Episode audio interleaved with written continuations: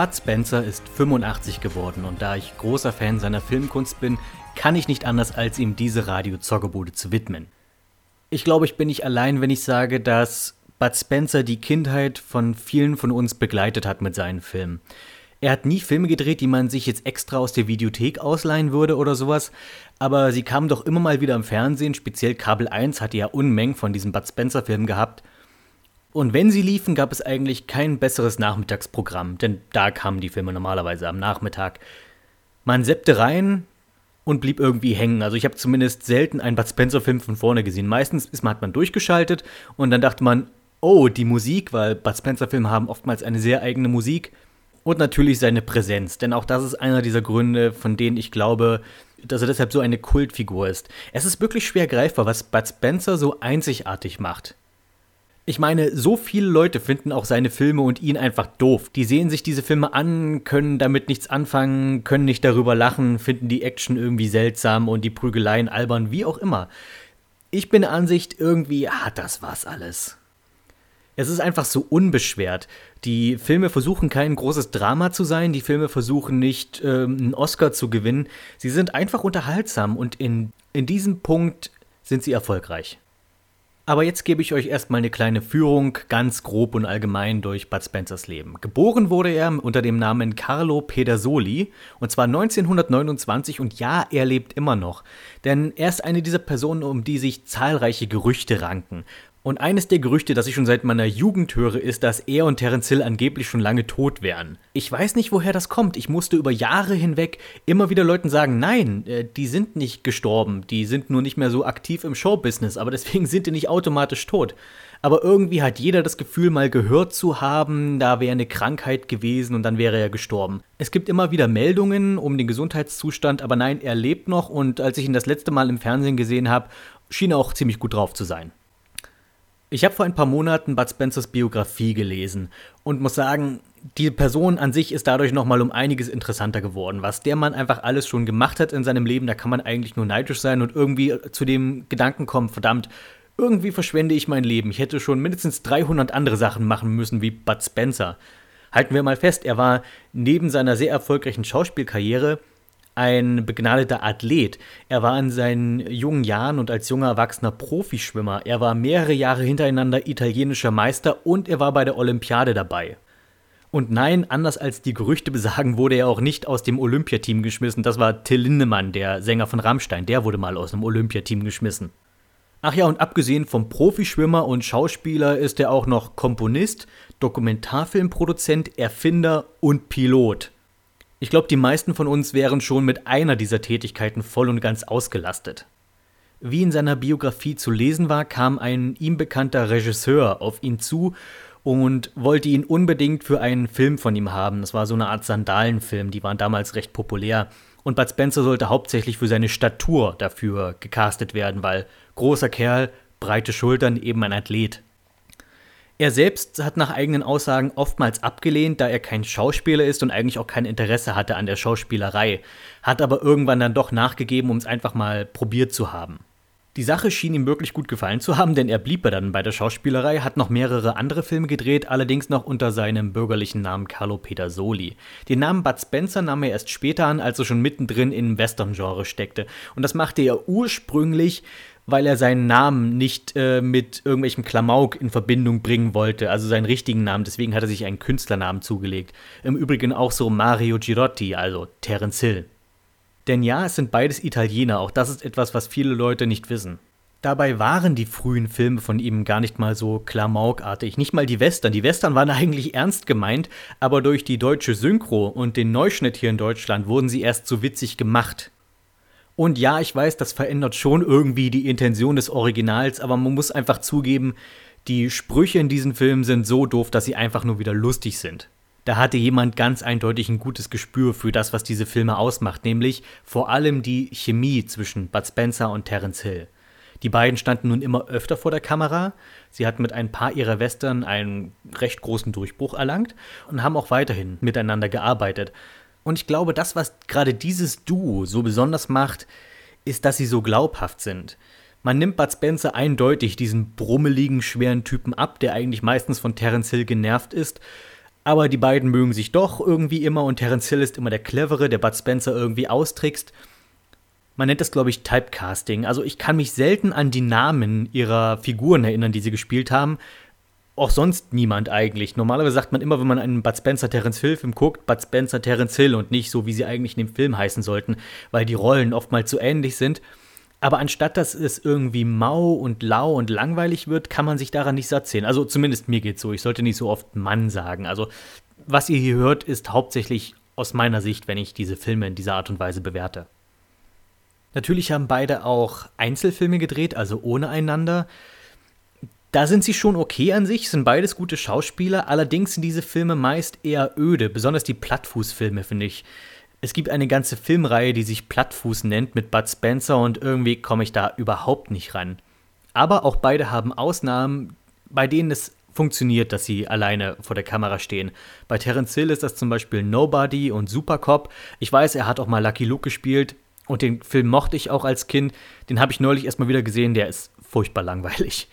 Bud Spencer hingegen hat zum Beispiel Filme wie Bomber und Banana Joe, die auch sehr sehenswert sind, auch wenn er da ohne Terence Hill vor der Kamera steht. Und eine Vorwarnung, das Hauptthema von Banana Joe ist so ein übler Ohrwurm.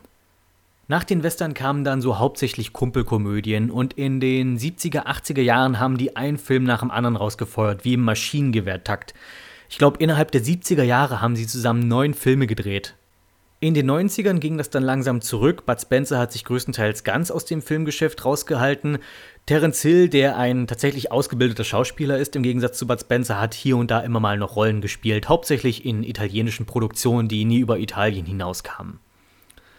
Erst Mitte der 2000er kehrte Bud Spencer dann nochmal zurück, aber eigentlich nur aus finanziellen Gründen, weil das Geld aus den 70er und 80er Jahren einfach alle war.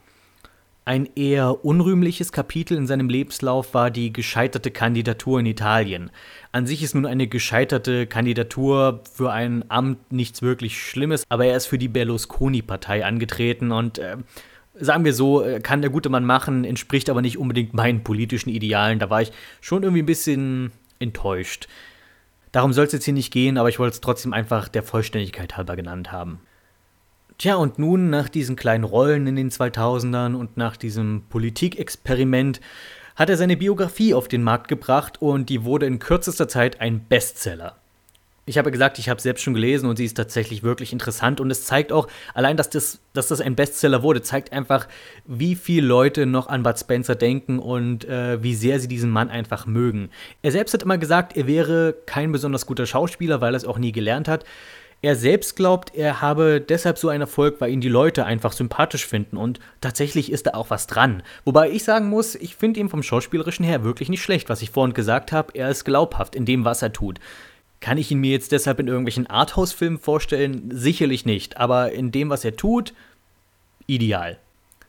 Von der Biografie gibt es übrigens auch eine Hörbuchversion, die ist aber leider nicht besonders gut.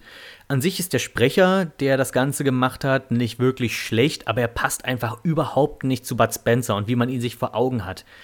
Da habe ich echt nicht verstanden, warum man nicht Wolfgang Hess dafür genommen hat, der Bud Spencers Synchronsprecher fast dessen gesamte Karriere hinweg war. Und das ist einfach die Stimme, die man mit Bud Spencer verbindet. Ich meine, Wolfgang Hess ist auch nicht mehr der Jüngste, wenn er das schon so lange macht, aber er lebt auch noch und vielleicht hätte er das sogar gemacht das wäre super gewesen. Einfach nochmal mit Bud Spencers Stimme diese Biografie gelesen. Das wäre so geil gewesen. Aber keine Ahnung. Vielleicht gibt es mal irgendwann eine Neuauflage, aber das Hörbuch, so wie es jetzt ist, kann ich nicht empfehlen. Ach ja, noch eine kleine Anekdote am Rande. Vor einiger Zeit sollte ein Tunnel in Baden-Württemberg benannt werden. Und das wollte man das Volk entscheiden lassen und hat ihnen eine Internetseite zur Verfügung gestellt, auf der sie Namensvorschläge machen können und dann darüber abstimmen. Tja, was soll man sagen? Ähm, es war ziemlich eindeutig, dass Bud Spencer Tunnel hätte gewinnen sollen. Und ich meine, wie cool wäre das gewesen, wenn wir in Deutschland einen Bud Spencer Tunnel hätten. Leider haben das die Leute vom Amt irgendwie anders gesehen, was schade ist, und haben dann einfach eigenmächtig das Ding in Einhorntunnel umbenannt.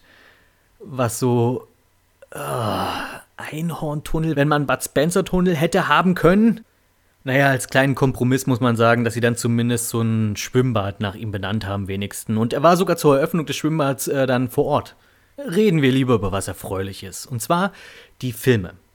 Ich habe mir jetzt einfach mal gedacht, ich erzähle euch meine fünf Lieblingsfilme mit Bud Spencer. Das wären zum einen die rechte und die linke Hand des Teufels. Das ist aus der Westernzeit von Bud Spencer und Terence Hill und kann durchaus als einer der Filme angesehen werden, die ihnen den Durchbruch brachten. Worum geht's? Äh, Bud Spencer und Terence Hill sind zwei Banditen, die einen Überfall planen.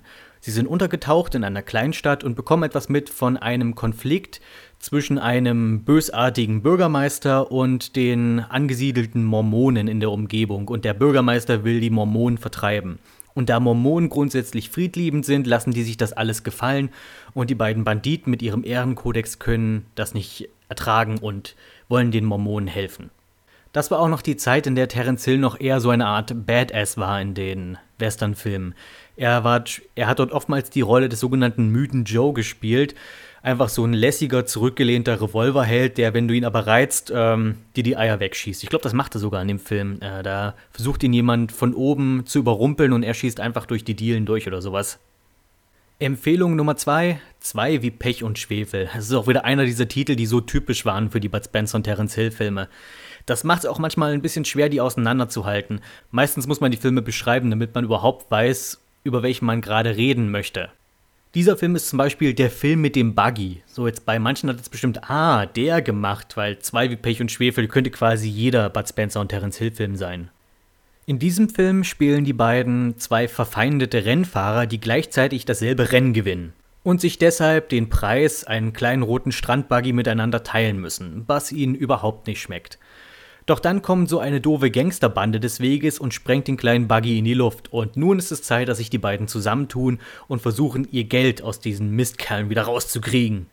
Empfehlung Nummer 3, das Krokodil und sein Nilpferd. Diesmal verschlägt es Bud Spencer und Terence Hill nach Afrika, wo sie die äh, Tiere vor Großwildjägern schützen. Tatsächlich ist es so, dass Terence Hill in diesem Film eher der Tierschützer ist, ein Weltenbummler, der äh, sich rumtreibt und einfach Gutes tut. Bud Spencer ist vielmehr der Geschäftsmann, der versucht, ein Touristikgeschäft ins Laufen zu kriegen. Und beide kommen dann in einen Konflikt mit einem äh, fiesen Geschäftemacher, der die Tiere Afrikas einfängt und verkaufen will an was, was weiß ich wohin. Und die beiden Helden ziehen nun los und wollen diese Kerle vertreiben. Übrigens hat dieser Film einen klasse Soundtrack von der Band Oliver Onions und das ist die typische Band für Bud Spencer und Terence Hill Filme. Die machen diesen typischen Klang, den man mit diesen beiden verbindet. Film Nummer 4, Vier Fäuste gegen Rio. Vermutlich der lustigste Film, den die beiden je gemacht haben. Also es ist einer meiner absoluten Top-Favoriten. Warum ist das so? Weil sie hier Doppelrollen belegen. Ja, wir kriegen zweimal Bud Spencer in dem Film und wir kriegen zwei Terence Hills, Hills, Hills, Hills. In dem Plot geht es darum, dass zwei reiche adlige Brüder in Rio de Janeiro äh, Angst vor Attentätern haben und sich deshalb nach Doppelgängern suchen, äh, die sie zum Schutze spielen sollen, während die beiden reichen Kerle äh, in Deckung gehen und die anderen beiden übernehmen ihren Platz und sollen nebenher noch rauskriegen, wer hinter den Attentaten steckt und so weiter. Das Schöne an dem Film ist, dass wir sehen, wie die beiden rauen Charaktere von Bud Spencer und Terence Hill in einer Umgebung reagieren, die sehr fein ist und in der sie keine Sorgen haben müssen, im Sinne von keine Geldsorgen, bei denen sie einfach alles machen können, was sie wollen und das auch, und das auch sehr deutlich ausleben. Der andere Teil des Humors kommt daher, dass die beiden ja auch diese beiden reichen Brüder spielen und man, man Bud Spencer und Terence Hill dann mal als total verweichlichte, jammernde Waschlappen sieht speziell Bud Spencer ist einfach so herrlich als dieses, als dieser feingeistige ähm, Vegetarier, der, der keine Prügelei gewinnen könnte, wenn, wenn er in eine gerät. Und schlussendlich Film Nummer 5, die Miami Cops. Vielleicht nicht der beste Film der beiden, aber ich würde es als den letzten guten Terence Hill und Bud Spencer Film bezeichnen, den sie zusammen gemacht haben. Wie der Name schon andeutet, sind sie in diesem Film zwei Polizisten in Miami, die versuchen müssen, einen äh, alten und eigentlich verjährten Bankraub noch Jahre später aufzuklären. Denn irgendwie holt sie in die Vergangenheit nun ein. Uh, Mystery. Diese fünf Filme, die ich euch genannt habe, halte danach Ausschau, guckt mal wieder in die Fernsehzeitung, wann die laufen. Äh, es ist wirklich ein Blick wert. Vor allem, wenn man einfach mal einen Sonntagnachmittag frei hat und irgendwie nach seichter Unterhaltung sucht, sozusagen. Es ist auch schön, dass man viele Filme der beiden inzwischen hier auf YouTube komplett findet. Also ich weiß nicht, ob das wirklich schön ist, weil die beiden machen ja dann davon kein Geld und eigentlich brauchen die beiden Geld und eigentlich sollte man diese Filme sich kaufen, am besten in diesen riesigen DVD-Boxen, die es von Bud Spencer und Terence Hill zu kaufen gibt. Allerdings, wer trotzdem einfach mal sich einen Blick verschaffen will, der findet auf YouTube viele, viele Filme. Ich weiß nicht, ob es genau diese fünf Filme hier gibt, aber ich habe auch einige andere gefunden. Ich habe mich ja schon ein ums andere Mal als Fan des Autors H.P. Lovecraft geoutet, sei es nun bei der Spiele-Review zu Prisoner of Ice oder der Besprechung des Indie-Stummfilms Call of Cthulhu. Links zu beidem findet ihr in der Beschreibung. Nun habe ich neulich eine weitere Verfilmung des Lovecraftschen Werkes gesehen, Die Farbe. Eine deutsche Produktion von 2010 basierend auf einer meiner Lieblingsgeschichten, Die Farbe aus dem All. In dem Kurzroman geht es um eine ländliche Familie, die von einer unbeschreiblichen Macht heimgesucht wird. Alles um sie herum zerfällt und verdorrt. Sogar die Tiere und später die Menschen werden auf mysteriöse Art und Weise ihrer Lebenskraft beraubt. Einziger Hinweis ist eine seltsame Farbe, die sich über das Land gelegt hat. Und das ist einer dieser cleveren Tricks der Geschichte, nämlich die Unfähigkeit des menschlichen Geistes, eine Farbe zu erklären. Die Farbe in der Geschichte wird immer dadurch beschrieben, dass sie keiner anderen Farbe auf der Erde gleicht. Und dies übersteigt zumindest meine Vorstellungskraft und macht diese ganze Sache so unheimlich. Der Klimax der Story, wenn der Leser erfährt, was aus der Familie wurde, ist einer der gruseligsten fiktionalen Momente, die ich kenne. Man kann sich also vorstellen, was für ein schwieriges Unterfangen es sein dürfte, ausgerechnet diese Geschichte, in der es um etwas geht, das sich nicht darstellen lässt, auf die Leinwand zu bringen. Von daher ambitioniertes Projekt mit kleinem Budget. Die Macher verfielen auf den Kniff, den Film einfach schwarz-weiß zu machen. Lediglich die außerirdische Farbe hat äh, Farbe. Somit wird ihre Andersartigkeit verdeutlicht, ohne uns zu zeigen, was die Figuren eigentlich sehen. Das funktioniert über den Großteil des Filmes sehr gut, und zwar dann, wenn dieser Effekt nur dezent verwendet wird, als Abglanz oder als Schimmer. Leider wollte man die Farbe am Ende dann doch mal richtig zeigen und dafür sind dann die Computereffekte einfach nicht gut genug. Mich hat es zumindest total rausgerissen, diese finale Szene. Hier wäre weniger mehr gewesen. Die Schauspieler sind dafür allesamt okay. Keine Ausreißer nach oben oder unten. Doch wie ist die Umsetzung an sich geglückt? Zunächst mal ist zu sagen, dass man sich einige Freiheiten erlaubt hat. Beispielsweise verlegt der Film den Schauplatz von der amerikanischen Region Neuengland ins deutsche Schwabenland. Dies verstehe ich natürlich, denn ein authentisch altertümlich amerikanisches Dorf kann man sich in Deutschland als kleiner Filmemacher ja nicht mal so eben aus dem Ärmel zaubern. Um dennoch den Bezug zu Lovecrafts Lieblingsstadt herzustellen, wurde einfach die Rahmenhandlung verändert. In der Verfilmung reist ein junger Amerikaner aus Arkham ins schwäbische Ländle, um seinen vermissten Vater zu suchen. Als er dort einen wirren alten Mann trifft, berichtet dieser ihm, zum Glück dialektfrei, die Geschichte der Familie Gärtner und der Farbe aus dem All. Die eigentliche Handlung wird also wie im Buch in Form von Rückblenden erzählt. Wie ich schon in vergangenen Podcasts erwähnt habe, verstehe ich, dass eine Adaption nicht alles umsetzen kann und dass Kürzungen sein müssen. Dennoch finde ich die Wahl dessen, was der Film zeigt und das, was er weglässt, unglücklich gewählt.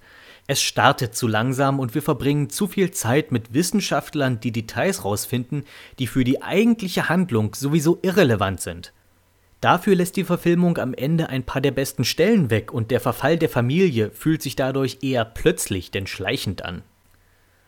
Eines der wichtigsten Elemente der Geschichte, der alte Brunnen auf dem Hof der Gärtners, wird beispielsweise deutlich zu spät eingeführt und wirkt eher angetackert, während im Buch die wachsende Bedeutung und das Unheil rund um den Brunnen früh und stetig gesteigert wird.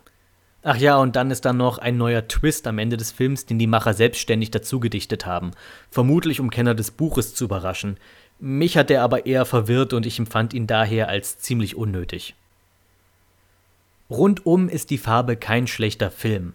Aber das erklärte Ziel, das sich die Crew selbst gestellt hat, nämlich eine Lovecraft-Verfilmung zu schaffen, die dem Geist des Originals gerecht wird, würde ich als gescheitert bezeichnen.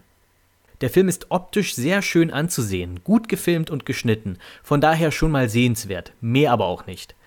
Schade eigentlich, da die Ideen und die Mühe klar zu erkennen sind. Ich wurde oft um ein Review und eine Meinung zu Vampire's Dawn gebeten. Hier ist aber das Problem. Eine Meinung zu Vampire's Dawn zu haben ist verdammt schwierig. Ich muss mal etwas ausholen. Im Jahr 2000, als der RPG Maker 2000 ins Englische übersetzt und damit populär wurde, formte sich langsam eine kleine deutsche Community um dieses Tool. Und noch bis ins Jahr 2003 war die Welt der Maker-Spiele recht wüst und leer.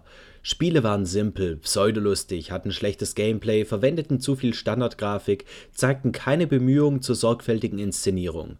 Es wurde einfach irrsinnig viel Murks gemacht. Vampire's Dawn, welches schon 2001 erschien, war da eine kleine Ausnahme. Es steckte tatsächlich viel Mühe dahinter. Eine große Spielwelt, in der es reichlich zu entdecken gab. Es gab vielfältige, intelligente Gegner, Grafik und Soundtrack waren gut zu einer konsistenten Atmosphäre abgestimmt. Doch vor allem hatte es eine Story und Charaktere, die nicht nur Einheitsbullshit waren. In der Community war man dankbar für das Spiel. Es war damals sowas wie ein gut gehütetes Juwel. Und es setzte Standards. Viele Leute versuchten Vampire's Dawn zu imitieren oder ihren Erfolg daran zu messen. Doch die Zeit verging, neue Spiele kamen und plötzlich war das Spiel nicht mehr so interessant. Auf einmal wussten wir, dass es zu viele Probleme hatte. Es gab zu viele lästige Sidequests zum Strecken der Spielzeit. Man musste auf der Weltkarte zu viel grinden, um im Story-Modus zu bestehen. Weiterhin benutzte das Spiel das Standardkampfsystem, welches lange Zeit sehr verhasst war. Und es war oft unklar, wohin man sich als nächstes bewegen sollte. Unter dem neuen Maß schien das Spiel ein gut aussehendes Relikt zu sein. Zu eben dieser Zeit startete Vampire Dawn 2 und großer Gott, an den Hype kann ich mich noch echt gut erinnern. Vielleicht lag es auch gerade an dem übertriebenen Hype, dass die Community gespalten war und viele Leute das Spiel schon vor Erscheinen schlecht machten. Dann erschien das Spiel und es war wieder vorzüglich gemacht, fühlte sich spielerisch aber leider veraltet an. Wieder hatte man das Problem der Orientierungslosigkeit und der Notwendigkeit von stumpfem Aufleveln. Da kamen auch die zahlreichen guten Ideen zu kurz. Es war ein Spiel voll guter Elemente, das aber nicht aus einem Guss war. Ein Erfolg wurde es trotzdem. Inzwischen arbeitet Alexander Koch alias Malex nach wie vor an einem dritten Teil, den er über Crowdfunding finanzieren will. Ein erster Versuch ist gescheitert. Und auch das ist wieder umstritten. Viele sehen darin Geldgier und den Versuch, aus altem Ruhm Kapital zu schlagen. Andere sehen den Versuch, Vampire Dawn 3 wirklich groß und professionell rauszubringen. Ich selbst kann mir keine große Meinung dazu erlauben, da ich Malex nicht gut genug dafür kenne. Summa summarum. Bei allem, was man der Reihe nachsagen kann, bei allem, was die Reihe falsch macht und bei allen Kleinigkeiten, die dem Spieler auf die Nerven gehen. Vampire Dawn 1 und 2 waren und sind immer noch Wuchtbrummen in der Maker-Szene groß, monumental und mit Liebe und Mühe gemacht. Und nicht zuletzt hatten beide Spiele durchaus Anteil daran, dass der RPG Maker in Deutschland bekannt wurde und die deutsche Community über Jahre hinweg sehr groß war. Mein persönliches Fazit, ich bin aus den genannten Gründen kein Fan der Reihe und habe keines der Spiele durchgespielt, bin aber dennoch dankbar dafür, dass Malix schon so früh die Messlatte hochgesetzt hat. Jugendliche Schildkröten, mutiert, in Ninjitsu unterwiesen, nach Malern der Renaissance benannt, Pizza liebend und Sprüche klopfend. Na, wenn das mal nicht nach einem Konzept klingt, das sich über 25 Jahre halten würde. Und so kam Oberpfuscher Michael Bay des Weges und dachte sich, da werfe ich mal zwei bis drei Gehirnzellen plus ein paar Millionen Budget mit in den Turtles Pool. Tja, und aus eben diesem Kinofilm kam ich kürzlich. Und um die Sache direkt aufzulösen, der Film ist ganz okay, stellenweise sogar gut. Und das ist wesentlich mehr, als ich erwartet hatte. Dabei ist die Handlung nun wirklich nichts Besonderes. Teenage Mutant Ninja Turtles von 2014 ist mal wieder eine Neuinterpretation einer alten Lizenz, wie wir es dieser Tage ständig erleben. Normalerweise bin ich ja bekanntlich alles andere als ein Fan von der millionsten Origin Story, aber bei Turtles ist es zumindest eine ganze Weile her, seit wir deren Herkunft auf der Leinwand sahen. Der Bösewicht ist diesmal wieder Shredder, dessen diabolischer Plan darin besteht, eine giftige Chemikalie in New York freizulassen und anschließend mit dem Heilmittel auf den Plan zu treten, sich als Held feiern zu lassen und den großen Reibach zu machen. Nicht gerade der interessanteste Plot, aber schon okay. Die einzige Zutat, die Shreddy für das Heilmittel noch braucht, liegt im Blut der Turtles und somit ist der Konflikt geschaffen. Das Bindeglied zwischen beiden Fraktionen bildet die Reporterin April O'Neil, gespielt von Megan Fox, die zwar lecker ausschaut, aber leider eine recht hölzerne Performance hinlegt. Dadurch, dass man April aber so stark ins Zentrum gerückt hat, dass sie das Bindeglied zwischen Turtles und Shredder ist, fehlt leider ein wenig die Beziehung zwischen beiden Parteien und sie fühlen sich sehr distanziert voneinander an. Zumindest fühlt es sich nicht so an, als wäre hier ein persönliches Element mit darin, sondern sie kämpfen halt einfach nur gegeneinander, weil die einen gut und die anderen böse sind. Es ist also insgesamt eher ein April O'Neil-Film mit den Turtles. Die vier Schildkröten sind allesamt, wie zu erwarten war, computergeneriert und recht hässlich. Ich gebe dem Film aber Bonuspunkte dafür, dass jeder Turtle ein ganz eigenes Design hat, das ihn klar identifizierbar macht über die Stirnbandfarbe hinaus. Leonardo ist wie ein idealer Athlet gebaut. Donatello ist groß, schmal und mit allem möglichen Technik-Equipment ausgestattet. Michelangelo ist eher klein, agil und mit ziemlich dümmlichem Gesichtsausdruck. Raphael ist riesig und bullig und insgesamt der muskulöseste der vier. Außerdem bekommt Raffi im Film mal wieder seine Extrawurst, wenn er von den anderen getrennt wird. Fanservice à la Wolverine, aber schon okay. Jeder mag einen guten Rebellen, ich weiß. Splinters Rolle ist eher gering, obwohl es sogar ein Duell mit Shredder gibt. Seine Funktion besteht hauptsächlich darin, April und dadurch das Publikum mit der Hintergrundgeschichte vertraut zu machen, quasi wie in jeder Turtles-Inkarnation. Shredder ist so ein zweischneidiges Schwert für mich. Fangen wir bei der Stimme an. Manchmal spricht er Deutsch, manchmal Japanisch, dann aber untertitelt an sich nicht schlimm, wenn die beiden Stimmen nicht so völlig unterschiedlich klingen würden. Seine japanische Stimme ist fantastisch, sehr tief und die Betonung sehr bedrohlich, obwohl ich das Gesagte nicht mal verstehe. Die deutsche Stimme ist dagegen nicht nur viel höher, ihr fehlt auch diese unterschwellige Gefährlichkeit. Dazu kommt die dämliche Entscheidung, ihm im Deutschen auch noch einen klischeehaften japanischen Akzent zu geben, wenn er dann halt Deutsch spricht. Keine Angst, nicht zu übertrieben, aber trotzdem genug, dass es auffällt und ein wenig ablenkt. Naja, glücklicherweise spricht er seine Rs nicht als L. Ansonsten Schleddel wäre sehr schwer ernst zu nehmen. Mir wäre es jedenfalls um Längen lieber gewesen, er hätte durchgehend Japanisch geredet, denn so viel Text hat er sowieso nicht. Man sieht seinen Handlanger, einen verlogenen Geschäftsmann, wesentlich häufiger. Dessen Schauspieler macht zwar einen ausgezeichneten Job, dennoch empfand ich die Rolle als überflüssig. Er macht schlicht nichts, was Shredder nicht auch hätte tun können. Hier wäre eine Orientierung an den Originalcomics von Mirage empfehlenswert gewesen, denn dort ist Shredder bei Tage der schmierige Businessman Urokusaki und des Nachts der Herrscher der New Yorker Unterwelt Shredder.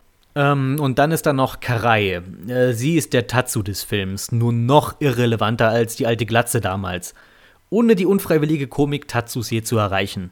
Im Grunde könnte man Karai komplett aus dem Film schneiden und es würde null Unterschied machen. Sie ist die nutzloseste Figur von allen. Ich sprach eben von Orientierung an früherem Material. Und wenn sich dieser Film an etwas ausrichtet, dann an der alten Cartoon-Serie aus den späten 80ern. Speziell in Bezug auf April, die hier wieder eine Reporterin ist, für Kanal 6 arbeitet und gerne gelb trägt. Außerdem erleben wir das Debüt ihres Kollegen Wyrn, der leider bei weitem nicht so ekelhaft ist wie seine Trickfilmvorlage und hier eher die Funktion des Comedy-Charakters erfüllt. Meist recht witzig sogar, glücklicherweise keine Transformers-Nervensäge oder sowas. Aus Aprils Boss, dem weißen, dicken Mr. Thompson, wurde eine schwarze, dicke Mrs. Thompson, gespielt von Whoopi Goldberg. Damit hat man die alte Kanal 6 Crew der Serie fast vollständig beisammen, nur Irma fehlt noch. Die Action ist sehr schnell, sogar etwas zu schnell. Zumindest habe ich bei dem Kampf in der Kanalisation manchmal den Überblick verloren. Das bessert sich später jedoch und einige der Action-Einlagen wie eine Verfolgungsjagd einen Berghang hinunter machen verdammt Spaß. Beim Humor ist es ganz ähnlich. Manchmal gelingt's, manchmal sind die Jokes zu vorhersehbar. Aber wie schon gesagt, es nervt zu keinem Zeitpunkt. Der einzige Punkt im Film, den ich verdammt lahm fand, war die Erklärung, warum Splinter und die Turtles Ninjitsu beherrschen. Das war selbst für Turtles Verhältnisse zu albern, zu dämlich und zu unglaubwürdig. Okay, aber jetzt mal zum Fazit. Ansonsten war Teenage Mutant Ninja Turtles ein Film, den man zumindest als Fan des Reptilienquartetts gesehen haben darf. Wer noch nie etwas mit Turtles anfangen konnte, den wird auch dieser Streifen nicht überzeugen. Wer hingegen ein junger Fan der aktuellen TV-Serie ist oder wie ich ein Liebhaber der alten 80er Jahre Klamotten, der wird gut unterhalten werden. Denn zumindest der Drahtseilakt zwischen diesen beiden Lagern gelingt dem Film durchaus, wie ich finde. Damit ist die Sendung nun schon fast wieder am Ende. Aber kein Radio Zoggerbude ohne Zuschauerfrage und diesmal möchte ich die Frage beantworten, wie denn meine Meinung zu Achievements ist. Denn das ist eines dieser kontroversen Themen, die immer noch stark diskutiert werden im Internet. Ich selbst hatte erst ähm, vor ein paar Monaten eine längere Diskussion auf Twitter mit jemandem, wobei ich da eher die Pro-Seite und eher die Kontra-Seite eingenommen hat und ich das doch ein recht interessantes Gespräch fand insgesamt. Und man merkt halt, dass es eines dieser Themen, bei denen man sich noch nicht ganz drauf geeinigt hat, ob das nun was Gutes ist für die Spieleindustrie oder nicht. Aber vielleicht sollte ich zumindest erstmal erklären, was Achievements überhaupt sind für die Leute, die das vielleicht nicht kennen. Denn ich selbst weiß auch erst, was es ist, seit ich auf Steam bin, also noch nicht allzu lange. Ganz grob und allgemein erklärt sind Achievements Ziele, die man in Spielen erfüllen kann. Ganz egal, ob das nun zusätzliche Ziele sind oder ob das Ziele sind, die man im Laufe des Spiels sowieso erfüllt. Und hat man diese erfüllt, dann kriegt man so ein kleines Icon, dass man sie eben erfüllt hat. Und das war es im Grunde genommen auch schon. Eigentlich keine große Sache, eigentlich nichts, was einer Kontroverse überhaupt würdig ist. Es geht ja um nichts anderes außer kleine Bildchen. Allerdings ist diese Grundintention dahinter das, was die Diskussion anregt. Die Idee ist ja, dass man durch diese kleinen Ziele den Leuten mehr Anreiz gibt, das Spiel noch länger zu spielen. Das soll also quasi die Langzeitmotivation steigern. Nun gibt es auf der einen Seite die Leute, die sich darüber freuen und darin eben die Chance sehen, noch mehr zu machen in einem Spiel, das ihnen gefällt, selbst wenn sie es schon durchhaben sollten zum Beispiel. Auf der anderen Seite hat man dann die Leute, die das doof finden, weil sie darin nur billige Spielzeitstreckung sehen. Und beide Seiten sind keinesfalls falsch. Ich glaube, das Problem dabei ist die persönliche Herangehensweise an sowas. Meiner Meinung nach sind Achievements schon okay, wenn sie nicht zu leicht sind, aber auf der anderen Seite auch nicht zu nervig. Sie können ruhig schwer zu erreichen sein, aber es gibt auch durchaus nervige Achievements.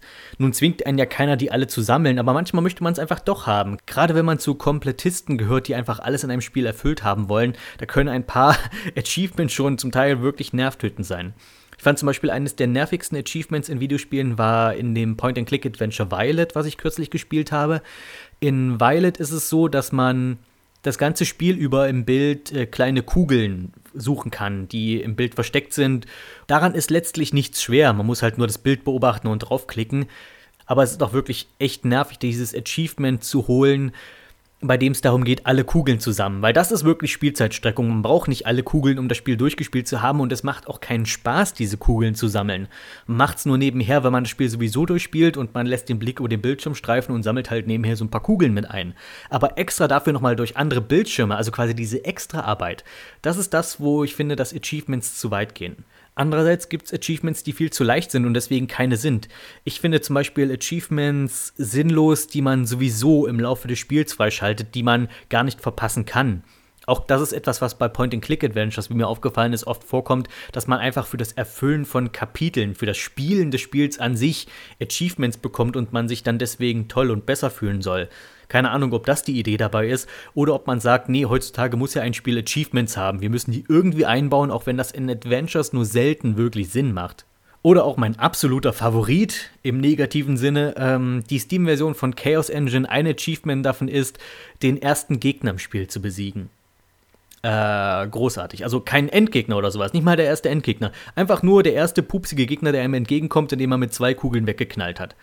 Und dann hat man das Achievement erster Gegner getötet. Äh, hurra, ich fühle mich jetzt gut und äh, das Achievement fand ich jetzt voll sinnvoll. Und dann gibt es die eher positiven Achievements. Zum Beispiel mag ich ja den Shooter Blood Dragon sehr, habe ich ja schon öfters erwähnt.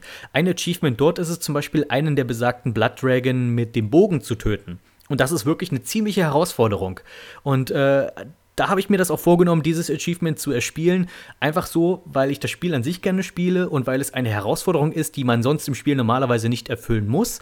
Aber es trotzdem interessant ist, das einfach mal getan zu haben. Und darauf wäre ich eigentlich gar nicht gekommen, wenn es dieses Achievement nicht gäbe. In diesem Fall hat die Idee der Langzeitmotivation funktioniert und mir einfach eine zusätzliche Aufgabe gegeben, die eigentlich so gar nicht im Spiel vorhanden ist. Kritiker von Achievements sagen ja immer gerne, dass es neben der Spielzeitstreckung auch eigentlich überhaupt nichts ist. Also man erspielt sich ja dadurch nichts. Es ist ja einfach nur ein kleines Icon, was dann dadurch aufleuchtet und das war's. Und dass es an sich ja eigentlich erbärmlich ist, was Leute dafür Stunden an Spielzeit mitunter in Spiele investieren, nur um ein bestimmtes Achievement zu bekommen, was ja letztlich anderes nichts anderes ist als ein kleines buntes Bild. Dazu muss ich aber sagen, dass ich dieses Gegenargument nicht durchgehen lasse. Denn diese Erscheinung ist nichts, was uns Achievements gebracht hat. Das ist etwas, was es schon wirklich lange in Videospielen gibt. Das beste Beispiel dafür ist Super Metroid auf dem Super Nintendo. Wenn du Super Metroid in unter drei Stunden durchspielst, dann bekommst du statt Samus in ihrer Rüstung am Ende zu sehen, Samus in Bikini. Das ist eigentlich nichts anderes als eine frühe Form des Achievements. Es ist einfach eine zusätzliche kleine Aufgabe, die du für dich erfüllen kannst, die aber nicht nötig ist, um das Spiel durchzuspielen, die nicht ganz einfach ist und für die es letztendlich nichts anderes gibt als ein buntes Bild. Denn seien wir mal ehrlich, auch wenn Samus im Bikini äh, recht nett anzusehen ist, ist auch das nichts anderes als eigentlich das kleine Achievement-Icon. Nichts anderes. Es ist einfach nur ein pixeliges kleines Bild, das du dafür bekommst, dass du diese extra Arbeit gemacht hast. Und es ist ja nicht so, dass man das nur gemacht hat, um Samus im Bikini zu sehen, sondern tatsächlich, weil man die Herausforderung gesucht hat. Und das ist eben das Gute an guten Achievements, die zusätzliche Herausforderung. Nicht das Achievement an sich, deswegen lasse ich dieses Argument einfach nicht durchgehen. Denn auch in vielen alten Spielen kann man sagen, es gibt darin Dinge zu sehen, die extremen Aufwand bedürfen, die es aber eigentlich überhaupt nicht wert sind und bei denen es eigentlich auch ziemlich erbärmlich wäre, wenn man nur extra für ein kleines buntes Bild sich diese Mühe macht und so viel Lebenszeit da rein investiert. Da ist mein Lieblingsbeispiel äh, Harvest Moon Friends of Mineral Town für den Game Boy Advance. Dort kann man neben dem ganzen normalen Spiel auch noch irgendwann zusätzliche Häuser bekommen, und zwar ein Strandhaus und eine Berghütte. Und um diese beiden Dinge zu bekommen, das ist einfach kompletter Irrsinn, wie viel Zeit man mit diesem Spiel dann verbringen müsste. Das Strandhaus in diesem Game Boy Advance Spiel bekommt man für 100 Millionen Geldeinheiten. Ich weiß nicht, wie die Währung bei Harvest Moon ist. Das ist absoluter Wahnsinn, wie lange man in diesem Spiel arbeiten muss, bis du 100 Millionen zusammen hast. Und bekommst dann nichts anderes dafür, außer ein weiteres Haus, das genau das gleiche kann wie dein normales Farmhaus. Du kannst darin schlafen, du kannst darin speichern, du kannst den Fernseher benutzen. Das ist alles. Oh, aber noch besser ist die Berghütte. Das wird euch erstmal gefallen. Die Berghütte bekommt man zum 50. Hochzeitstag von seiner Frau. Lasst euch das mal auf der Zunge zergehen. Zum 50. Hochzeitstag. Das heißt, man muss mindestens 50 Ingame-Jahre gespielt haben. Und man heiratet ja meistens nicht mal im ersten Jahr. Also über 50 Ingame-Jahre. Wer jemals Harvest Moon gespielt hat, kann sich ausmalen, wie lange man spielen muss, um bis zu diesem Punkt zu kommen. Letzten Endes muss man eben selbst einfach wissen, ob man sich die extra Mühe machen will oder nicht. Ich finde so ein Zusatzangebot an sich wirklich nicht schlimm. Ich weiß nicht, was man sich groß daran stören kann. Solange das Spiel nicht darauf ausgerichtet ist, dass man zum Achievement Hunter werden muss, das ist wichtig. Es ist, ich finde es so lange gut, solange es wirklich optional bleibt. Und dann weiß ich nicht, was daran schlimm sein soll, ganz ehrlich. Und Achievements sind sogar die eine Sache, für die ich äh, für Uplay mal eine kleine, eine winzig kleine Lanze brechen muss. An sich bin ich von Uplay extrem genervt. Äh, Uplay, das ist so ein Online-Dienst von Ubisoft, so ähnlich wie Steam. Und für manche Spiele muss man dort angemeldet sein und im Internet sein, um sie spielen zu können. An sich bin ich ein absoluter Gegner von Online-Zwang. Ich verstehe nicht, warum man das machen muss. Ich verstehe nicht, was das soll. Ich finde es einfach nur extrem dumm und nervig. Ach, das ist aber ein anderes Thema für ein anderes Mal. Online-Zwang, da will ich jetzt gar nicht groß drüber reden. Was ich an Uplay aber mag, sind dort die Achievements. Die sind zwar im Großen und Ganzen auch nur wieder bunte Bilder, allerdings sammelt man dort durch Achievements Punkte und die Punkte kann man in Belohnungen investieren. Die Belohnungen sind alles nur Kleinigkeiten, nichts Großes, nichts, wofür man wirklich Geld ausgeben würde. Deswegen ist es auch gut, dass es nur so interne kleine Punkte sind. Aber zum Beispiel kann man dort äh, Wallpaper sich freischalten für seinen Desktop, was ich, ganz nettes, was ich einen ganz netten Service finde. Man kann auch Lieder vom Soundtrack freischalten, auch das finde ich ganz schön. Also ich habe jetzt da auch nur, was Uplay angeht, äh, die Erfahrung durch Blood Dragon, aber da, da ist das so. Und das finde ich ist doch dann wieder eine ganz nette kleine Sache. So einfach harmlose kleine Belohnungen dadurch, wenn man sich ein bisschen extra Mühe gibt. Ich glaube, auf diesen Gedanken können wir uns doch alle einigen. Falls nicht, ihr könnt mir gerne in die Kommentare schreiben, wie eure Einstellung zu Achievements ist, wie ihr das seht. Seid ihr Gegner? Seid ihr dafür? Sammelt ihr gerne Achievements? Seid ihr Achievement Hunter, die 100% haben müssen? Und sagt mir auch vor allem, warum. Nicht einfach nur, yo, Achievements sind cool und so. Weil ist, das Schöne an diesen Dingen ist doch, dass sie eine Diskussion quasi heraufbeschwören. Also diskutiert ruhig miteinander. Ich freue mich und ich freue mich es auch zu lesen.